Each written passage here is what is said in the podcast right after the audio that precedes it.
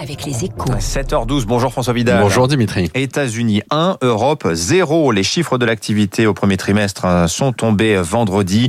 Ils confirment le net rebond de l'économie américaine alors que la zone euro, elle, eh bien, elle est encore en récession, hein, une divergence préoccupante euh, qui n'aurait, d'après vous, François, quand même rien d'irréparable. Hein. Bah, alors je, je, sais bien hein, que la, la, la, Biden mania bat son plein de ce côté-ci de l'Atlantique et que le contraste entre le stop and go européen et le volontarisme de la nouvelle administration américaine est dévastateur. Mais avant de tirer des conclusions définitives, il faut avoir deux éléments importants en tête. Hein. Un, le décalage de croissance actuelle n'a rien d'anormal. L'économie américaine s'ajuste toujours beaucoup plus vite au choc, en entrée de crise comme en sortie. Deux, la philosophie de la relance n'est pas la même des deux côtés de l'Atlantique.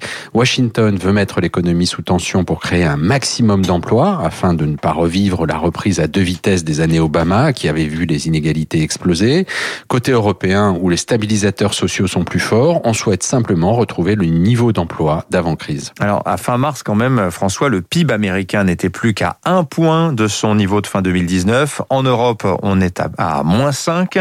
Au rythme où vont les choses, l'écart va être quand même difficile à combler. Hein. Alors, justement, hein, si on en croit les, les économistes, c'est maintenant hein, que le redémarrage de l'économie européenne va avoir lieu. Rendu possible par l'accélération des campagnes vaccinales et le dynamisme retrouvé du commerce mondial, un fort rebond de l'activité se dessine à l'été.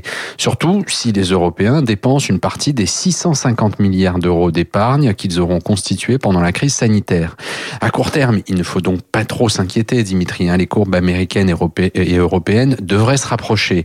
Sur le long terme, en revanche, le risque de divergence est beaucoup plus grand. Si les projets d'investissement de Joe Biden dans les infrastructures et l'éducation sont menés à bien et que l'Europe, elle, reste l'arme au pied, les Cassandres auront raison et l'économie européenne sera irrémédiablement distancé par sa rivale américaine. Merci François Vidal des Échos. Il est 7h14 sur Radio Classique.